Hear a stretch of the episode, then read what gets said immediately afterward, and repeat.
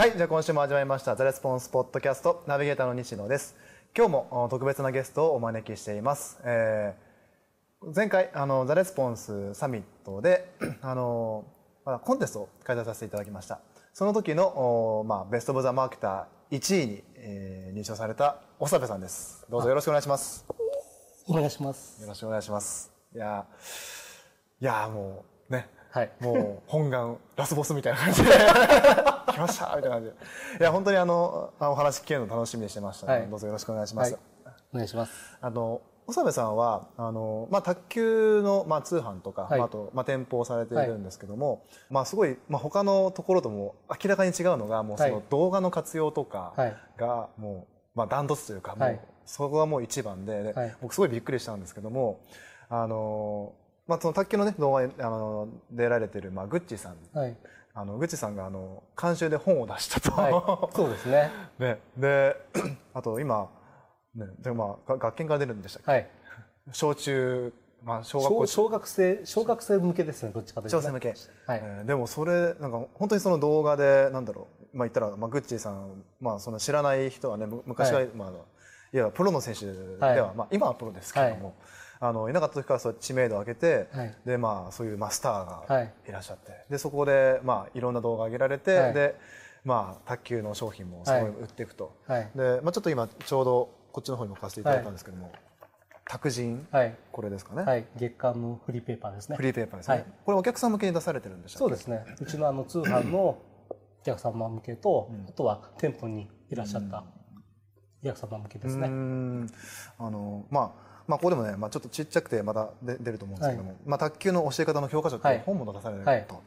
でそういった意味では本当にまあまあ、普通の卓球のまあ通販ないしは店舗だと、はい。本当それを売って終わりっていうところが、もう今や、まあ、そういう教えるとかもはい。やられて、やられながら、はい。まあ、ビジネスも広げると。これってあの、発行部数って今はどれぐらいなんですか？いや、今これからこの本も出すところで、まだ部数も決めてないようなあ段階なんですけど、フリマガジン、えっと、フリーマガジンの方は月間、えっと、1万部ですね。1万部、はい。でも卓球業界の多分そういうフリーペーパーで1万部出るっていうのはないですすね。はい。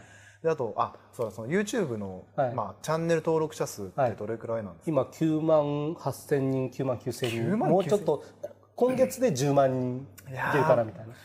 すごいですね、い。10万人、卓球のでそう僕もちょっとちょ,、はい。ちょいちょいこうたまにはい。見させていただくんですけども、本当になんかいろんな人出られますよね、まあ、はい。グッチーさんだけじゃなくて、はい。まあ、他の人もそうですし、はい。あとプロの選手、はい。あのこの前言ったのはあの外国人外国の方、はい。台湾の、あそうですそうです、はい。チャン選手。チャン選手、はい。もう本当にそういった意味ではグローバルな感じですよね。もうだから動画って言ったらあれですよね。つまりもうそういう、まあ、世界的にもなんですかねそういまあ、でも YouTube 自体やっぱりその英語圏の人はやっぱり英語の動画を見ることが多いんで、うん。まだそのうちでは5%ぐらい海外のユーザーは5%ぐらいなんですけどこれからグッチが今ちょうど英語を勉強してて 今度卓球知恵袋を今年中に英語化自分で英語でできるようにするっていうことで今頑張ってやってますね。すごいな、い。世界進出ですね、はい世界本当に。進出本当に。いや本当にあの、まあ、そういう動画のやり方もそうなんですけども、まあそれまあ、今回はあの、まあ、そのそもそもどういうきっかけではいビジネス始められたのかはいってこともお聞きしていきたいと思ってるので、よろしくお願いします。お願いします。でまず最初なんですけども、はいまあ、今僕ちょっとパーッと喋ってしまったんですが、あの改めて、まあ、どんな感じであの、まあ、どういうビジネスをされているのかっていうことを教えていただけないでしょうか？はい。えっ、と、今のビジネスは、まあ、あの、卓球の、あの、物販、あの、ラケットであったりとか、あとはラバーだったりとか、あとは、あの、卓球の教材うん。を制作して、DVD を制作して、それの販売。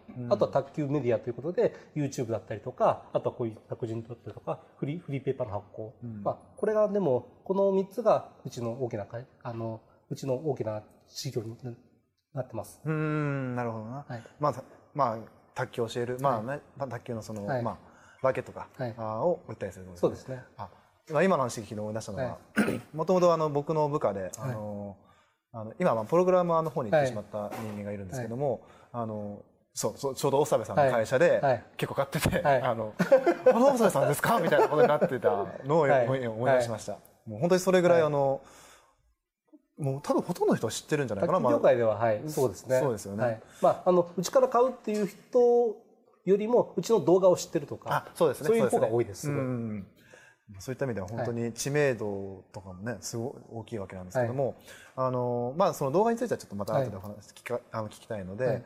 あの最初にあの長長部さんってその、まあ今は卓球のビジネスされてますけども、はい。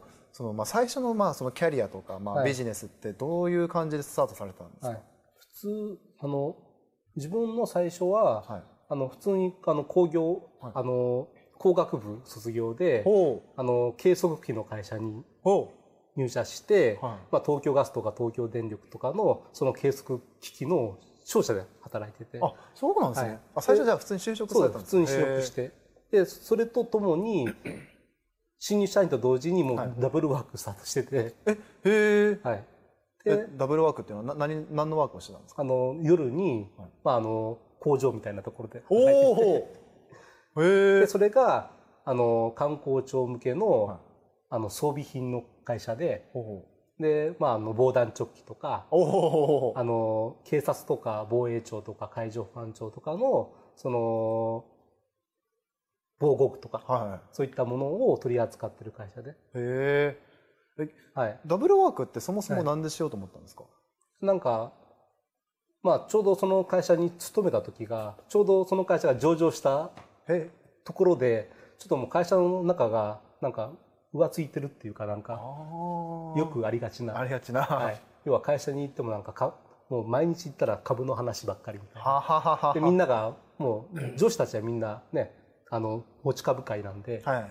みんな結構要はもうゴールみたいなはい。もうそれでね、はいい、けるみたいな感じですね。あーでも会社自体がなんかちょっとどうなのかなっていうところもありでですねなるほどなるほど。はいまあそのまあ装備品の会社と、まあその計測器の会社で、はい。まあダブルワークされたんですね。そうですね。そこからでから装備品の会社の方がどんどん要は業績が上がっていって、でその中で自分がまあアルバイトだったんですがアルバイトでもその中で要は工場長みたいになっていってでまあ物が物だけに要は国家機密とかを扱うんででできるだけ要は少人数ではい。学生を囲ってこっそり作りたいみたいなあへえ。り、で要は外部からじゃあ新卒さんを要は採用しようっていうのもその人の要は身辺調査したりとか要はいろいろしないといけないんでそれは面倒くさいと。なるほどなるほど。でこっちちょっと難しくなったから手伝ってもらえないかっていう話でそっちの会社に移っていくみたいな。へえ、はいなかなかあのいろいろあるんですね。はいそのいろいろあるんですね。はいでそこからまあそっちの会社にまあシフトして、はいシフトしてでももともとその会社の理念自体が、はい。要はその最前線現場で働いてる人たちに使っ要は本当にいいものを使ってもらいたいっていうところで始まった会社だったんですけど、だんだん要はねその儲かると同時にん。会社の理念が狂っていって、まあは本当にあの厳しい会社、まあ、体育会系、まあ、軍軍隊系の会社だったんで,、でやっぱりそのやっていく上でだんだんつつつ辛くなっていく、まあ本当にほとんど休みなしで、ほうほう。まあ、あの12月から3月までが残予算の処理なんで、はい。注文は12月から3月にいっぺんに入るんですよ。うん。でその間っていうのは要は1日もいや一日も休めず、うん。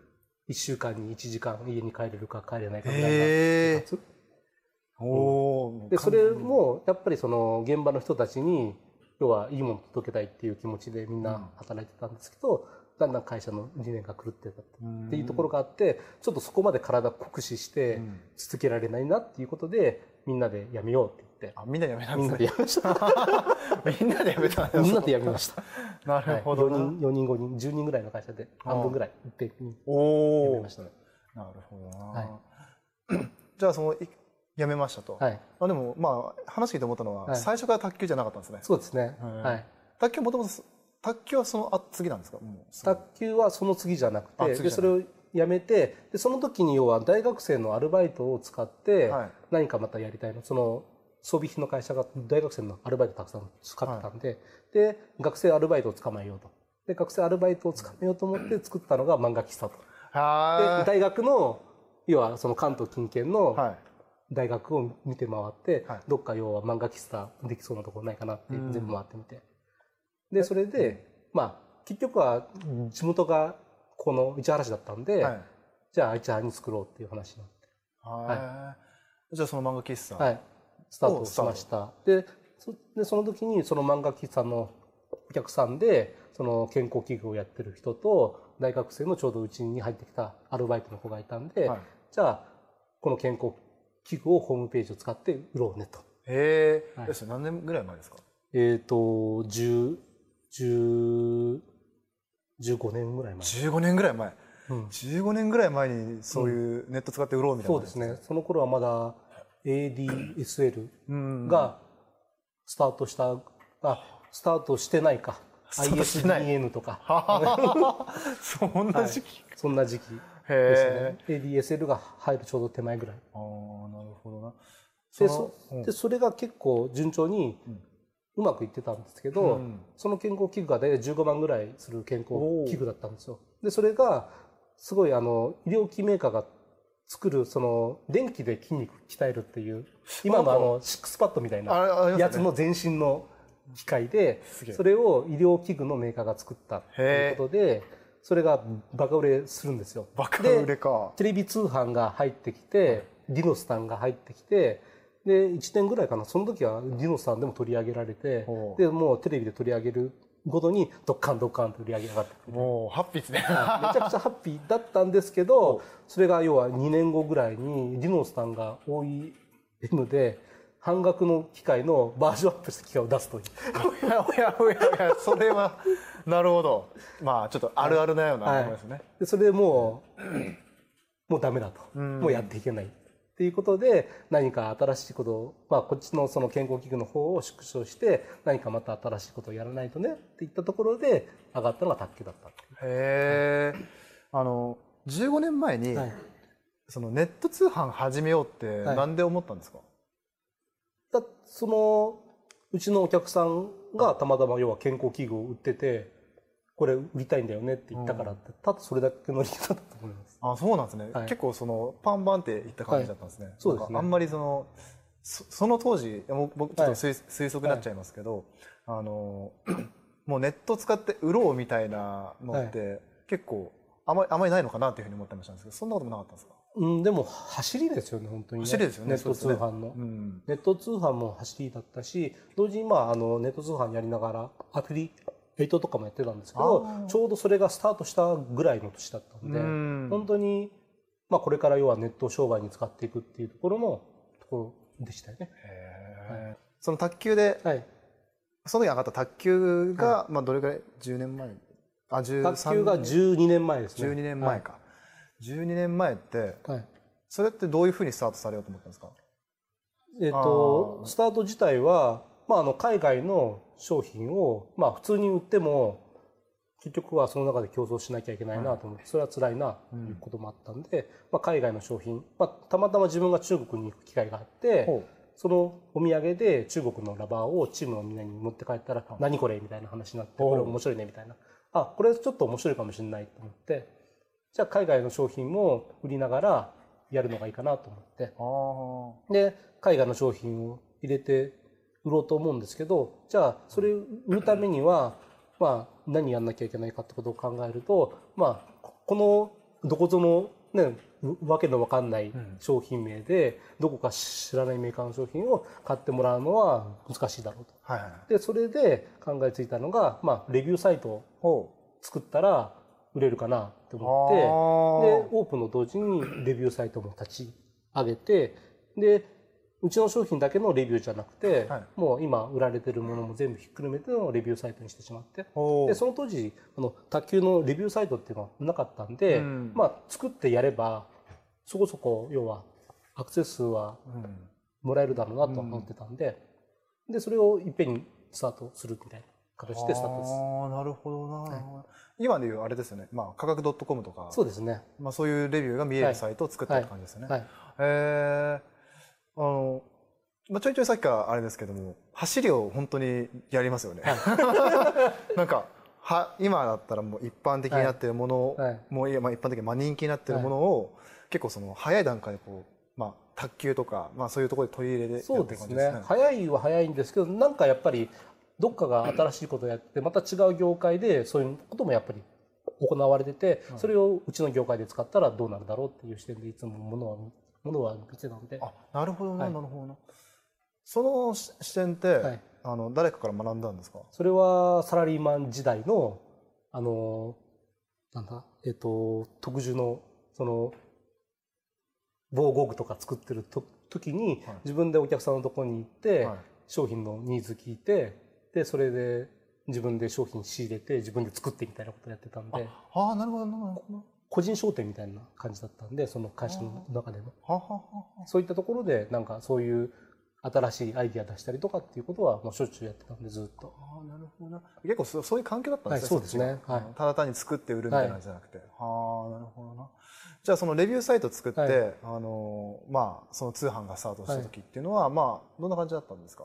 もうでも最初からショップ自体はうまくいってて、ん。うまく流れ始めて、まあ、どんどんどんどん売り上げ上がっていくっていうような感じになりましたよね。うーん。なるほど。まあ売り上げ上がっていくか、はい。じゃあ、まあ、それは12年か3年はい。前ですよね、そこからまあなんか その、まあ、レビューサイトで上がってはい。右肩がこう上がっていきながら、はい。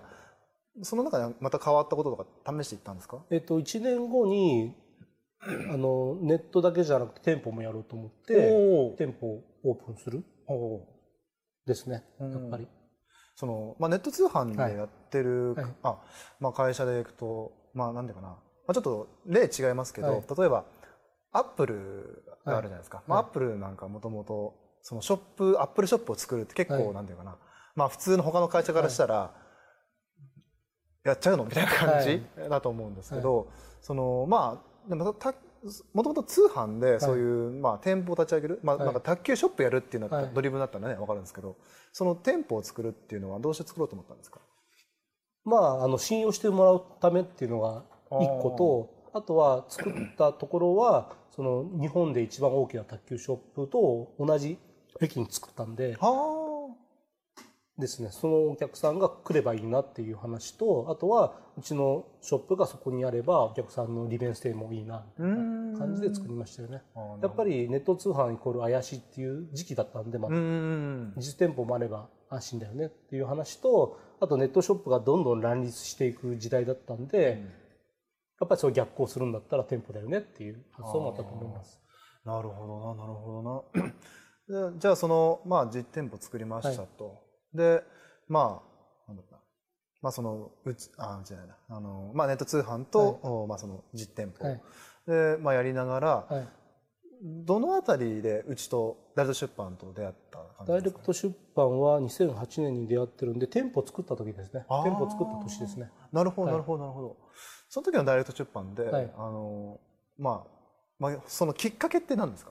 きっかけが、もともとが、あの、SEO 対策に興味があって、その時にダイレクト出版で、スミさんのコンテンツを販売してて、そこで初め気になって、あの、なんか、その、資料請求かなんかして、その時に、その、小川さんの DVD も一緒にくっついてきてそれを見たら面白かったみたいな、そういう流れですね。なるほどななるほど。でそっちの方からだんだんそのえ SEO よりもコピーの方に引っ張られていくっていうような感じでしたね。コピーだったりとかあとマーケティングだったりとはあはあはい、そのまあ小川が喋ってたことが面白かったって話なんですけど、どんな内容かって覚えてます？まあもう中身は本当にダン・ケネディの 3M の話はいはい。がもちろんメインになっててそのマーケットとはとかうん。メディアとはとかそういう話がもちろん多かったんですけどでもすごいめちゃくちゃいい話を聞いてるんですけど、はい。ちょいちょいそのゴルフと卓球っていう例えが出てきて。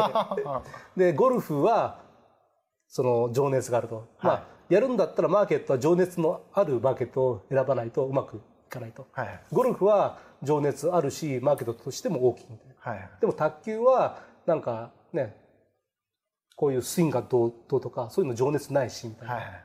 ちょいちょいなんかもらう DVD もらう DVD 全部そういう卓球をディスるようなディスるような 言われてあこの人には一回会わないといけないなと思って。合わないといけない、はい。義務みたいな感じで、はい。そう。一回ちょっと中行ってやろうと思って。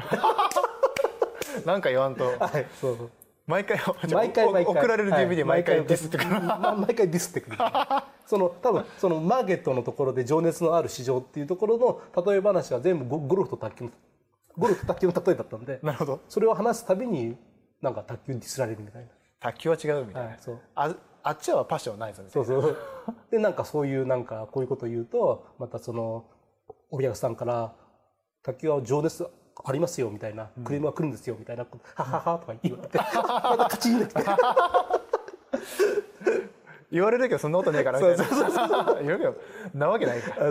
もう、うんねえからみたいな感じで言われたそう。ほら一回合わんないそうななるほど。でそれでなんやかんややっていくうちにはい。そのメルマガライティングコースっていうのがまたダイレクト出版にもあってうん。今のリストブランディングコースリストブランディングコースの一番最初にはいやったやつがあって、でそこになんか特待生募集っていうのがたまたまあってでそれ要はんなんかコメントいいいいコメントをくれた方は一人特待生として招待しますようん。ことがあったんでもうその卓球をディスった小川さんに会いたい。っ てそこに書いたら、特待生として採用されて。おおおおおまさかの選ばれる。でそれでメルマガライティングコース受けて小川さんと会って卓球情熱あるんですよみたいな。やっといけたみたいなやっと言えたみたいな。やっといけた。そその時に何て言いました、小川はあそうだったんですね。あ受け入れた？意外に。意外に受け入れた意外と意外と。なるほどな、はいそこがまあ、はい。最初のうちの説だそうですったんですねそうですね。あでもメルマガライティングはい。がその最初のセミナーなんですね、セミナーはそうですね。はんなるほどな、い、はい、実際受けてなんかそういうメルマガ書いたりとかもしたしたんですか？しましたしました。うん。その時はその時は1週間に1回ぐらいのペースで、あ一週間に一回。はい。なるほど。でもどっちかというとその時はまだ動画を毎日配信とかやってなかったんで、うん。まあそのセールの告知であったりとか、はいはい。あとは1週間に1回なんかちょこちょこって感じで出すみたいな、うんまあどっちかというとセールスうん的なメルマガが多かったと思います。ああなるほどな、それってなんか変わったりしたんですか？うんでもなかなかそのコンテンツに行こうと思ってもそこまで要はその店舗やって発送通販の発送、その時ってまだスタッフがいなかったんで、はい。自分一人で全部やってたんで店舗やって店舗やりながらその店舗の中で発送業務やってみたいなことやってたんで、ちょっとそこまでの時間は全然取れてなかったんでなかなかスタートできなかったっそれこそ激忙しいですね。はいそうですね。店舗や 店舗出て店舗やって。梱包とか発送作業やって。でそのあとはレビューが来たらそれを要はねブログに書いてみたいな。はいはいはいはい。いろいろやってたんで。うん。それこそなんか1週間に1時間帰れるか帰れないかみたいな話じゃないですか？そうですね。まあ朝の特急に乗ってはい。高田馬場こここのはい。市原からはい。高田馬場まではいはいはい。1時間半2時間ぐらいかけて通って、うん。で向こう側で全部やってで帰ってきてあの夜の9時半とか10時ぐらいに帰ってくるみたいな。生活ずっと毎日やってましたね。なるほどな、はい。激忙しいなじゃあそこから、はい。あのーまあ、うちの、まあ、ワークショップ参加して、はい。まあ、勉強していくと思うんですけども、一番なんか転換点になったものってなんかありますか？まずはじめ、うん、転換点最初の転換点が、はい。やっぱりそのコピーを書き始めたっていうのが一個の大きな転換点です。あーコピーだったんですね、はい。でちょうど DVD を販売その DVD を作ろうってことで、はい。DVD 撮影して販売していこうってどうやって売るって言った時に、まあ、どういうふうに書いていいかがわからないみたいなところがあってでちょうどそのオールインワンウェブコピーっていう、そういうあの教材があって、はい。それを真似して書いてみたら結構売れて、ほはい、200本か300本ぐらい1ヶ月2ヶ月で売れるようになって、はいで DVD 出す DVD 出す DVD、はい。コピー書いてみたいな。うなるほどね。で書けば売れるんだと思って。書けば売れるはい。はあなるほどはい。すごいな。そそうかささっき SEO を最初に興味あったけれども、はい。はい。それがコピーになったコピーな話そうそうですね。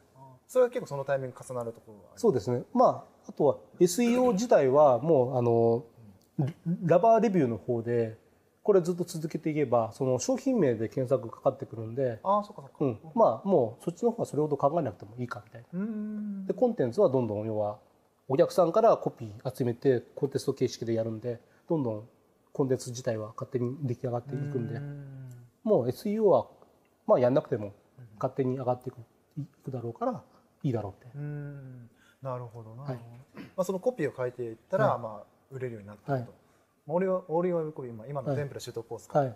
でいくとまああれですかまあいわゆるこんな間違いしてませんかとかそういう感じの。そうですね。なんかストーリー的なものを使ったりとか、まあ、その DVD 出てきた人のストーリーを聞いてあでそのストーリーをヘッドラインにしたりとか。あ。はまあまあそれはひどいコピーですよ。あ一回何回か、はい。あの長部さんの会社のコピはいー見たことあったんですけども、はい。はい。まあ、まあちょうどそ,、はい。その時期じゃないんですけどね、あのちょうど長部さんと知り合った時かな、はい。あの見たんですけどね。僕としては結構衝撃的なコピーで「はい。なんか来たー!」みたいな。ああはい。はい。とか。ラザンターとか。あそうそうそうそうそうはいはいラザンラザンラザントっていうラバーがはいはい。はい。そうそうはい。このコピー絵文字あるみたいなあ顔文字あるみたいな。はい。とか、はい。まあそまあ多分その卓球業界でそういうコピーをね字でやってるところはないとそうですね。思うんですけども、はい。もう見た時は衝撃的、はい。それもまた衝撃的なコピーはいでした、なんかうちのお客さん自体が、い。まあそれ自体もあの商品ページ自体もコミュニケーションだと思ってて自分自体が。はいはいでまたこんなこと言ってるよみたいな感じで見てもらうぐらいがちょうどいいのかなみたいな、あーなるほど。あの向こう,、とこっちのテンションみたいな感じですね、なんか友達同士みたいな感じで、なんかやり取りしたいなみたいな。あでもすごいいい視点ですね。すごいいい視点っていうかあのあれですけど。もあの僕も、はい。あのコピー自分の中ではい。上手くなったなっていう転換点は結構近しいところあるんですよね、まあそのコピーをパクるっていうのもそうなんですけど、なんかその友達と話しかけるみたいに書くみたいはい。なところを字であの思った時に、うん結構書きやすくなったり、はい。まあ、売れるようになった、まあ、はい売れるようになったっていうかな、まあ、そういうようになったりしたんですよね、はい。まあ、今の話がそのそうその商品の紹介ページが、はい。まあ、まさになんかなんか絶対これなんか友達のそのなんかメッセージを送るみたいはない。感じで書いてあったんで、あそ結構そ今の話聞いてそれ,、はい。それが転換、まあ、転換っていうかな、うん。あの一つのポイントなんだなと思いました。まあ、まさに、まあ、来たみたいな顔文字みたいな、そうですね。初めて見ましたね。はい